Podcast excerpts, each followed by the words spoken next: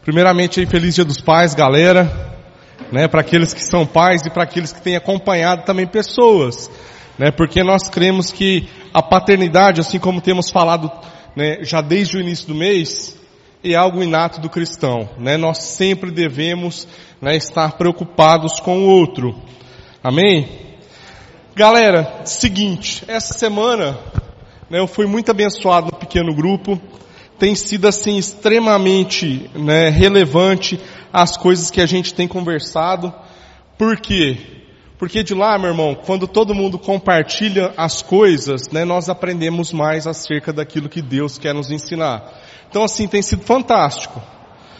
Né? E esse tema em especial, muito daquilo que a gente conversou na quinta-feira, eu gostaria de compartilhar com vocês também. Né? Hoje a gente vive num mundo que as mudanças acontecem né, de uma velocidade assim, cada vez mais rápida. Nós temos muita coisa boa acontecendo no mundo, mas nós também temos muita coisa ruim. Não é verdade? Então, as duas coisas se, se proliferam assim, rapidamente. Né? E Deus, Ele tem nos chamado constantemente para a gente se envolver na missão dEle, na obra dEle. Né? Nós temos o privilégio de poder fazer a vontade de Deus aqui. Né? Nós temos o privilégio de poder responder a um chamado. Certo? E Deus nos chama? Chama, irmãos. Porque é a igreja dele que ele vai usar em uma perspectiva missional para alcançar as pessoas que estão lá fora.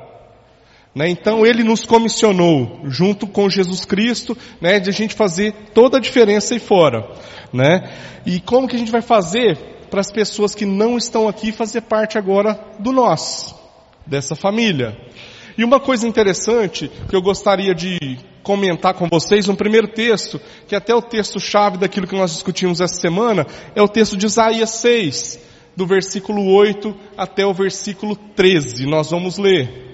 Né? Aqui vai tratar um pouquinho a respeito daquilo que Deus chama Isaías para fazer. Tá bom? Pode ir abrindo aí. Agora, o mais interessante, pouco antes né, da gente ler esse texto aqui, para a gente entender um pouco do contexto, né, Isaías ele tinha falado que ele era um homem de lábios impuros. Né, então vem o anjo, coloca uma brasa na boca de Isaías, né, e ele ali é purificado. Olha só que interessante. Né? Então ele entendendo que mesmo sendo um homem que não tem condições nenhuma de atender né, um chamado de Deus, senão pelo próprio Deus né, que nos comissiona, não tem jeito. Porque a nossa natureza ela é má. Mas Deus operando em nós, Ele pode fazer coisas incríveis. Né? Então vamos lá, versículo 8. Lá fala assim, ó, depois disto, ouvi a voz do Senhor que dizia, a quem enviarei? E a quem há de ir por nós? Então disse eu, eis-me aqui, envia-me a mim. Né? Então nós já vimos aí, né, Deus chamando, né, Isaías respondendo. Vamos seguir.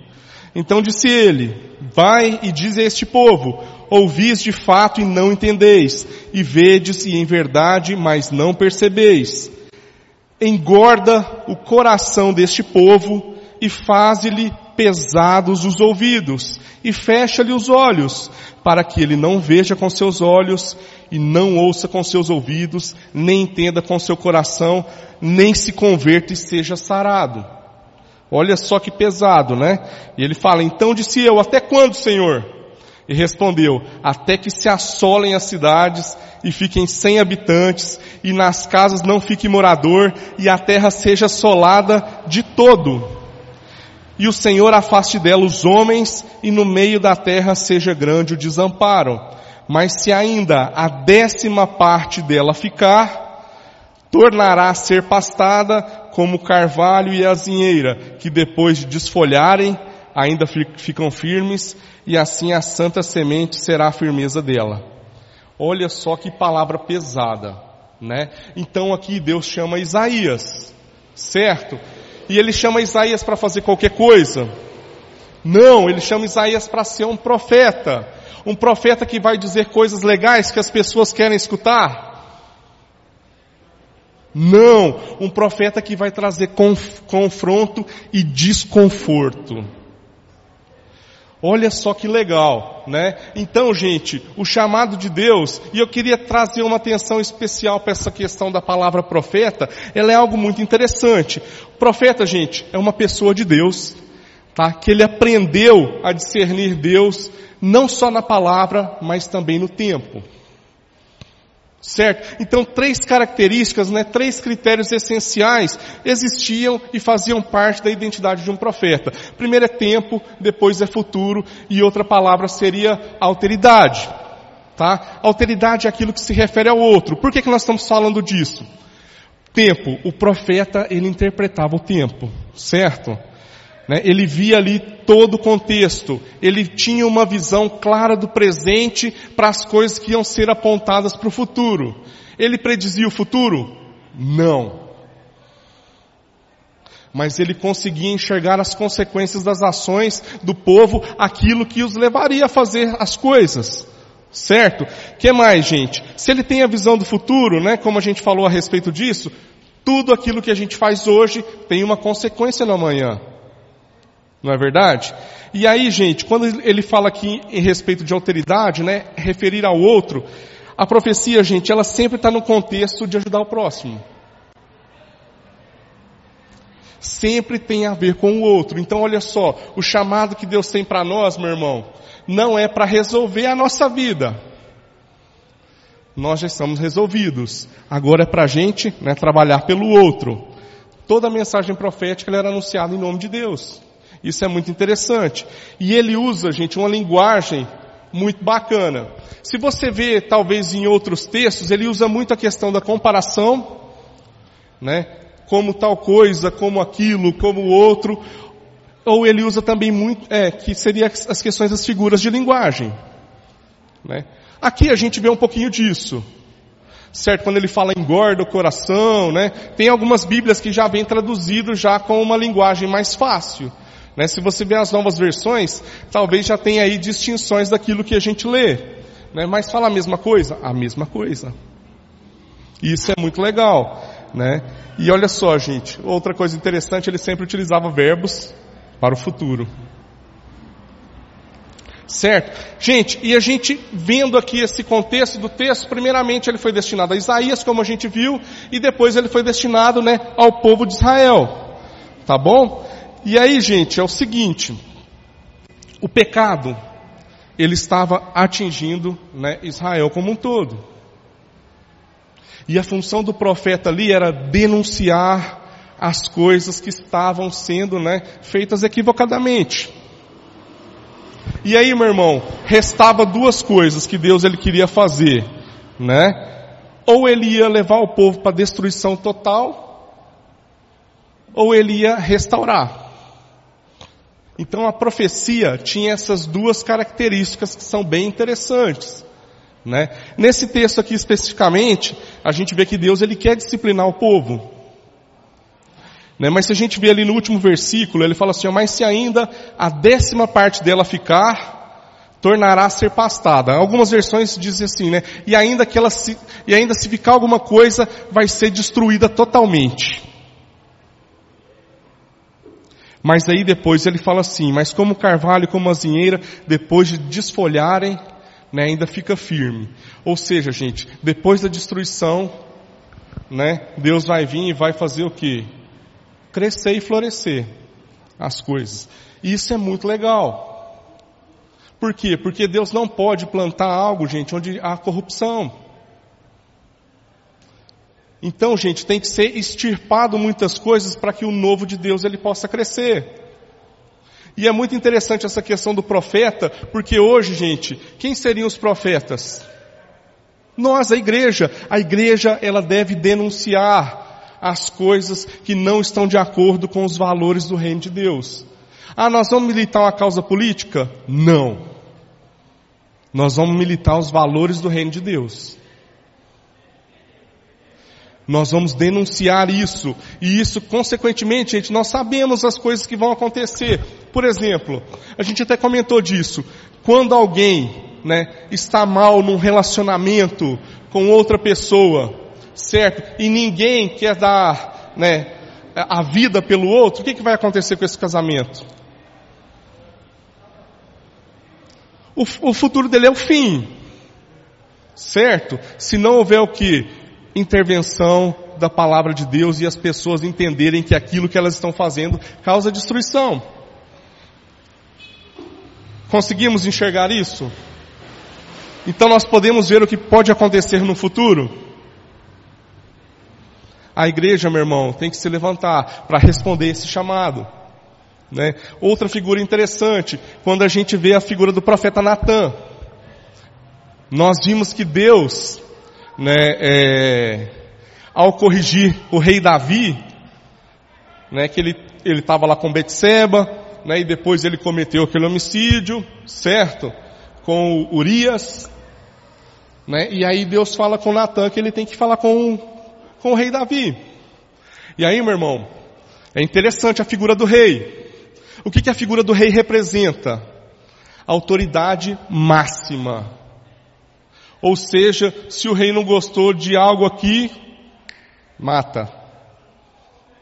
Agora, eu, chamado como Natan, para ir lá confrontar o rei, e aí, meu irmão? Natan podia morrer? Podia. Ele sabia disso? Sabia. Mas o que importava para ele mais? Cumprir um chamado, uma vocação, uma identidade que Deus deu para ele? Né? Ou muitas vezes deixar isso de lado?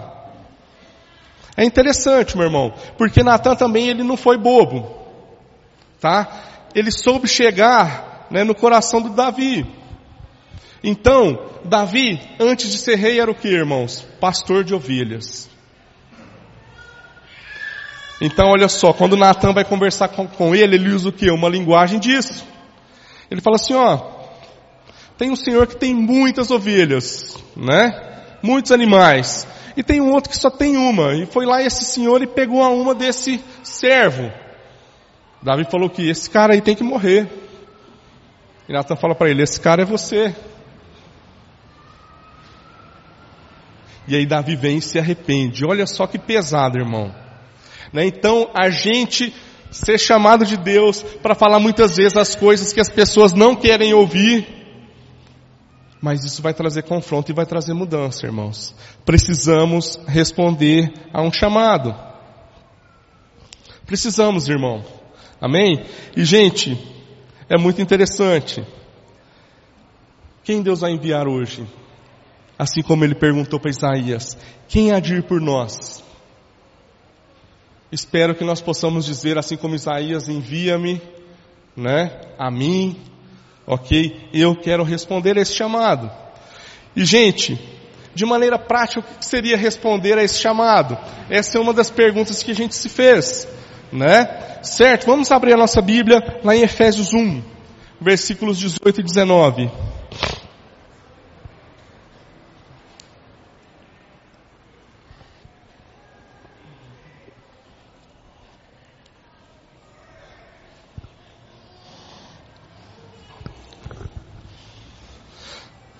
Lá fala assim: Oro também para que os olhos do coração de vocês sejam iluminados, a fim de que vocês conheçam a esperança para a qual Ele os chamou, as riquezas da gloriosa herança dele nos santos e a incomparável grandeza do seu poder para conosco, perdão, os que cremos conforme a atuação da sua poderosa força. Gente, então olha só, quando eu entendo agora que a minha vida, ela pertence de fato a Deus, a Jesus, né, eu vou procurar saber as coisas que agradam o Pai. E definitivamente, né, procurando essas coisas, eu vou também procurar fazê-las. Aí nós estamos iniciando a nossa jornada, né, que ele é um caminho de prosseguir, certo? Os nossos olhos do coração, né, os olhos do nosso coração vão ser iluminados, tá bom? Tudo aquilo que a gente vai viver na nossa jornada, gente, vai ser bacana. Difícil, muitas vezes, mas vai ser bacana. Porque quando a gente vê Deus agir, mudando a história de algo que era condenação e a gente vê a frutificação depois de algo bom, é maravilhoso, irmãos. Isso não tem preço que paga. Tá bom? E respondendo ao chamado de maneira prática, ela vai revelar quando nós temos compromisso com a verdade Como assim compromisso com a verdade? Esse era o papel de Isaías lá. Eles tinham um compromisso com a verdade que era os valores e os princípios da palavra de Deus. A vida deles era guiada por isso, irmãos. Nós precisamos também disso. E para isso, assim como nós falamos no mês passado sobre a nossa gestão do tempo e a nossa gestão muitas vezes financeira também, passa por tudo isso, irmãos. Então, quanto tempo nós temos investido nas coisas de Deus? Dentro da nossa jornada, porque nós falamos que isso é importante, isso se reflete de uma maneira muito forte, irmãos. Então agora, nós temos que de fato priorizar as coisas do reino que nós dizemos que são importantes. É importante gastar tempo com o outro? É. Por que, que a gente não faz? Porque tem preguiça. Ah, porque está tarde. Ah, porque eu não combinei. Né? Então, gente, nós precisamos rever as coisas que fazemos de fato. A gente falou muito sobre planificação. Nós precisamos nos planejar melhor, irmãos. Quanto tempo a gente perde por dia fazendo coisas inúteis? Né? Gente, eu, eu não falo que eu sou super-homem não, gente, mas eu perco muito tempo do meu dia. Se eu não anotar as coisas que eu tenho que fazer, né? Passa, irmãos. Passa. Eu assumo a dor do outro como a minha. Isso também vai se revelar na nossa jornada prática, irmãos. Né? Então, por exemplo, nós podemos pagar a conta do nosso irmão que está pesado para ele? Podemos. É muito interessante. Nós até comentamos disso. Nós viajamos para Divinópolis né, na, há duas semanas. E aí, gente, lá foi um tempo muito interessante. Por quê? Porque a gente, a gente ganhou algumas coisas que nós não estávamos esperando, né? Deus abençoou muita coisa na viagem, foi bem legal. Então teve um momento que o, que o Ari falou assim, não, pode deixar que daqui para frente, os gastos da viagem é por minha conta. Eu falei assim, ué, beleza irmão. Né? Nós já está acostumado, porque igual o Ari falou, já foi tanta coisa que veio daqui para lá e de lá para cá, que a gente fala, fala assim, beleza. Aí teve um irmão que foi com a gente, que ele ficou muito constrangido. Né? E aí ele falou assim, não, eu tenho que pagar uma conta dessa viagem, eu tenho que pagar. A gente falou assim, não irmão, então vai lá. Né? Pode pagar uma continha aí também. Por quê? Porque nós estamos ensinando princípio. Né? E isso, gente, não tem coisa que pague. Né, o exemplo que nós damos de vida cristã para os demais que estão andando conosco é o que vai frutificar, gente, na jornada. É o que vai ensinar. Não é somente o discurso. Então nós precisamos de fato assumir o outro, né? Certo? Tudo isso faz parte da nossa jornada, quando eu estou disposto a repartir o que eu tenho e a repartir aquilo que eu aprendi. Isso é muito legal. Gente, e Deus, ele deseja que a gente seja eficiente nesse chamado. Certo? Então, se eu faço apenas as coisas que me beneficiam a mim, nós precisamos começar a analisar as coisas. Porque não foi essa jornada que Deus chamou. O fim da obra de Deus não é realizar desejos. É que agora nós né, entendamos aquilo que é o sacrifício de Jesus e façamos o mesmo, né? Dar a vida pelo outro, tá bom, gente? Então, isso, isso nos mostra quanto nós temos nos envolvido com o chamado. Gente, um texto de 1 Pedro, vamos lá, 2,12. Isso aqui a Emily deu um show de bola lá na quinta-feira no pequeno grupo também, foi muito legal.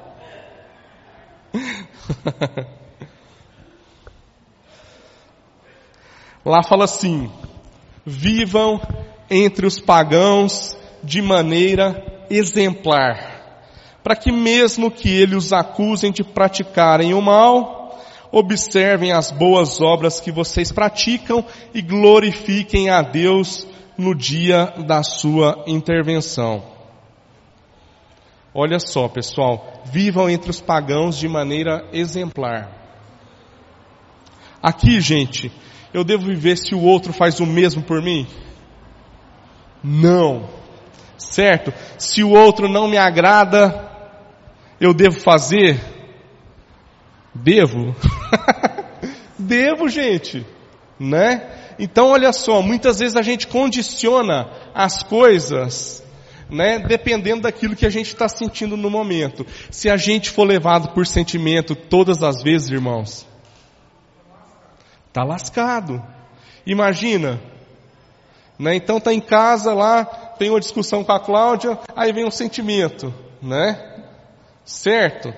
E aí, irmão, vou agir por aquilo que eu estou sentindo ou por aquilo que são as convicções, né, daquilo que Deus chamou para realmente fazer e viver?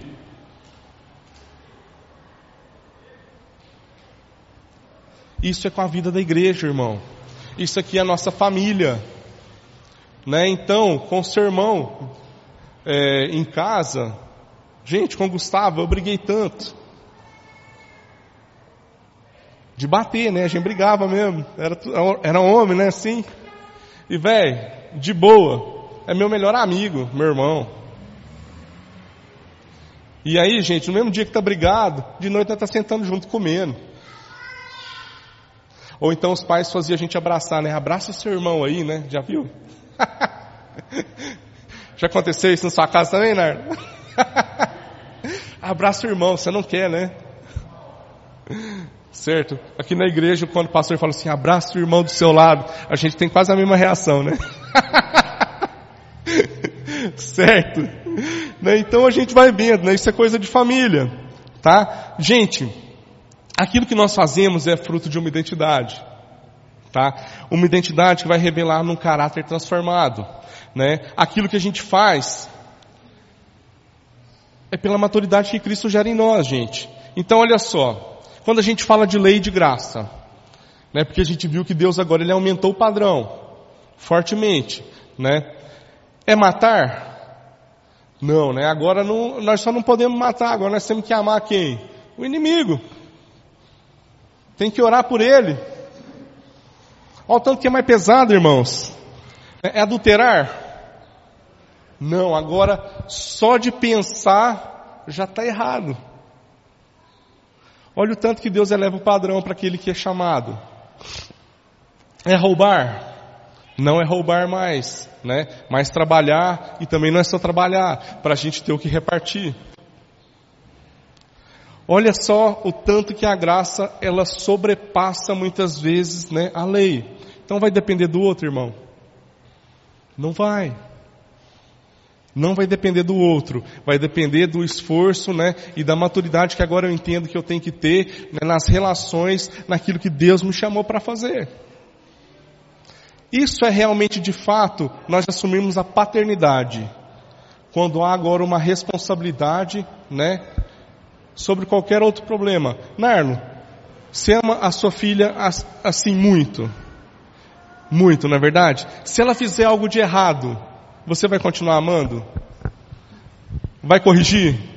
Claro, né? Certo, gente? Então, quando a gente assume o outro, meu irmão, muitas vezes o outro vai fazer coisas que nós não queremos.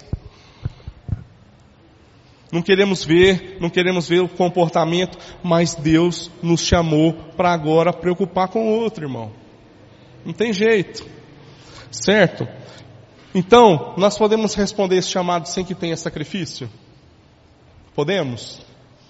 Não podemos. Só mais um versículo aí, Romanos 12, 1. Esse é um versículo que eu acho que quase todo mundo já conhece também, né?